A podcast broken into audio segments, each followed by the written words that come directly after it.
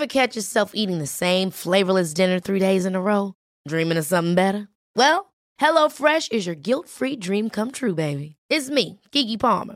Let's wake up those taste buds with hot, juicy pecan-crusted chicken or garlic butter shrimp scampi. Mm. Hello Fresh.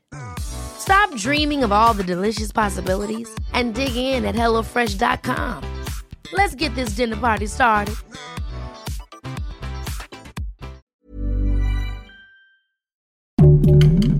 Heraldo Podcast, un lugar para tus oídos. Seremos una guía para que tu salud sea lo importante. Los mejores tips y consejos en Punto Saludable.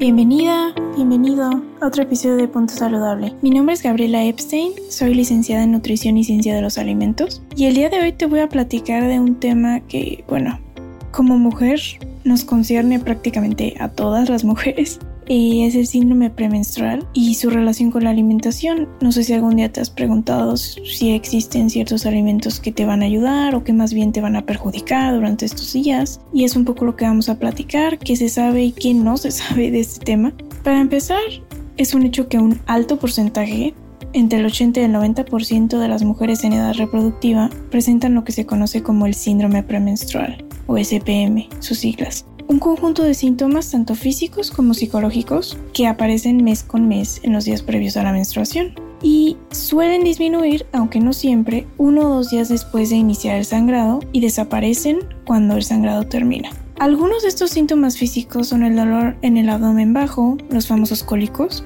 la sensibilidad en los senos, que se conoce como mastalgia cíclica, la distensión abdominal, la retención de líquidos que puede llevar al aumento transitorio de peso, hinchazón de manos y o de pies. Algunos de los síntomas psicológicos van a incluir cambios de humor, irritabilidad, ansiedad y depresión, dificultad para concentrarse, entre otros. Y pues cuando uno quiere abordar el tema del síndrome premenstrual y la dieta, se topa un poquito con pared, porque la verdad es que queridas mujeres, tras siglos de avances en la medicina, y a pesar de que literalmente más de la mitad de la población mundial menstrua cada mes, hasta el día de hoy no se conoce a ciencia cierta la causa de muchos de los síntomas del síndrome premenstrual. Y pues, como podría ser lógico, cuando las causas de un padecimiento no se conocen, tratarlo de raíz, pues nos va a dificultar un poquito. Por ejemplo, si buscamos información sobre la retención de líquidos o sobre la masargia cíclica, esta sensibilidad en el, en el pecho cada mes, encontramos que fuentes de renombre como puede ser la Clínica Mayo o el Hospital John Hopkins en los Estados Unidos ofrecen escuetísimas explicaciones que se resumen en algo así como la posible causa es la fluctuación hormonal. Entonces básicamente se cree o es muy probable que la causa de esta retención de líquidos o de este dolor en el pecho sea las fluctuaciones hormonales. Ensayos clínicos y revisiones de la literatura tampoco nos ofrecen algo más que teorías al respecto. Y bueno, falta mucha información, pero ese realmente no es el tema de nuestro podcast el día de hoy. Aunque valdría la pena reflexionar cómo es que siguen siendo tantos misterios en un tema que concierne a tal cantidad de la población, pero eso podríamos platicarlo en otra ocasión. El día de hoy te voy a hacer tres recomendaciones muy generales, muy fáciles, que podrían ayudarte a aliviar algunos de los síntomas del síndrome premenstrual y poder hacer estos días pues un poco más llevaderos. La recomendación número uno es bájale a la sal. Esto te va a sonar pues como cualquier recomendación de salud general porque pues siempre se nos ha recomendado bajarle al sodio y demás como parte de una vida y un estilo de vida saludables. Pero en este contexto digamos que sería un bájale de crema a los tacos no les pongas más crema a tus tacos. No no le añadas distensión a la distensión. Si bien el mecanismo por el cual el sodio nos hace retener líquidos no es el mismo mecanismo que se cree nos hace retener líquidos durante el periodo menstrual o estos días premenstruales, lógicamente nos va a resultar útil que esta distensión pues se mantenga lo más reducida posible y así este malestar también se mantenga pues manejable.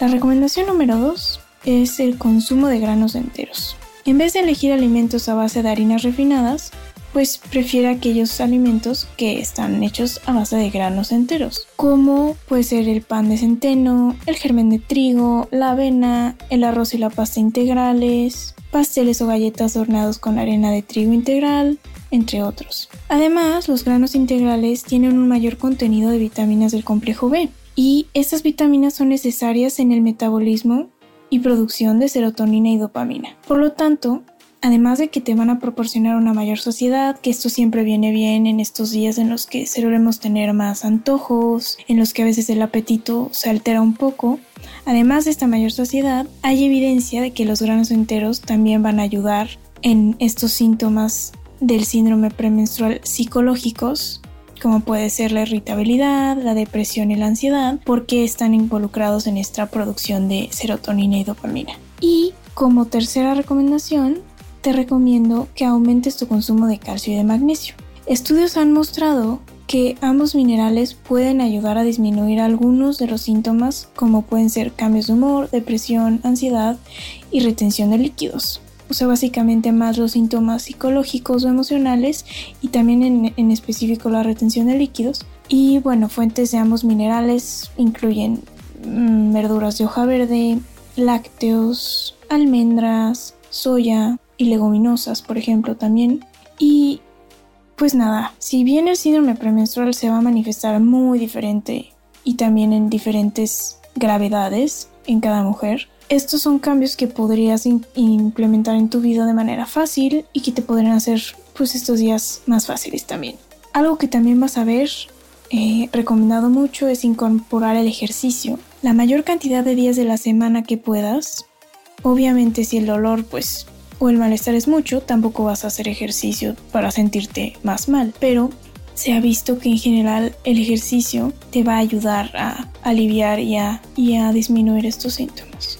Y importantísimo como, como deberíamos siempre recomendar las nutriólogas, te recuerdo que si decides tomar cualquier suplemento de vitamina o mineral o cualquier medicamento para tratar este síndrome premenstrual, es vital que consultes a tu médico. Para terminar, te quiero decir a ti mujer que tu ciclo dice mucho de tu salud es importante que estés alerta a los cambios que se den y te vigiles de cerca siempre, porque es importante también remarcar que el dolor previo durante la menstruación que resulte incapacitante, o sea que cada mes no te puedas mover, no puedes hacer tu vida normal, pero para nada, eso no es normal. Entonces, también en este caso, importantísimo consultar a tu ginecólogo. Entonces, eso es lo que puedo decirles del tema el día de hoy. Nos vemos en el próximo episodio de Punto Saludable y muchas gracias. Bye. Escucha un episodio nuevo cada semana en las plataformas de El Heraldo de México.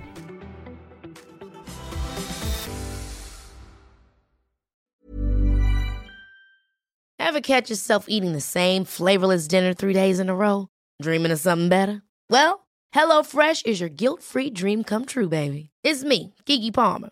Let's wake up those taste buds with hot, juicy pecan-crusted chicken or garlic butter shrimp scampi. Mm. Hello Fresh. Stop dreaming of all the delicious possibilities and dig in at HelloFresh.com. Let's get this dinner party started.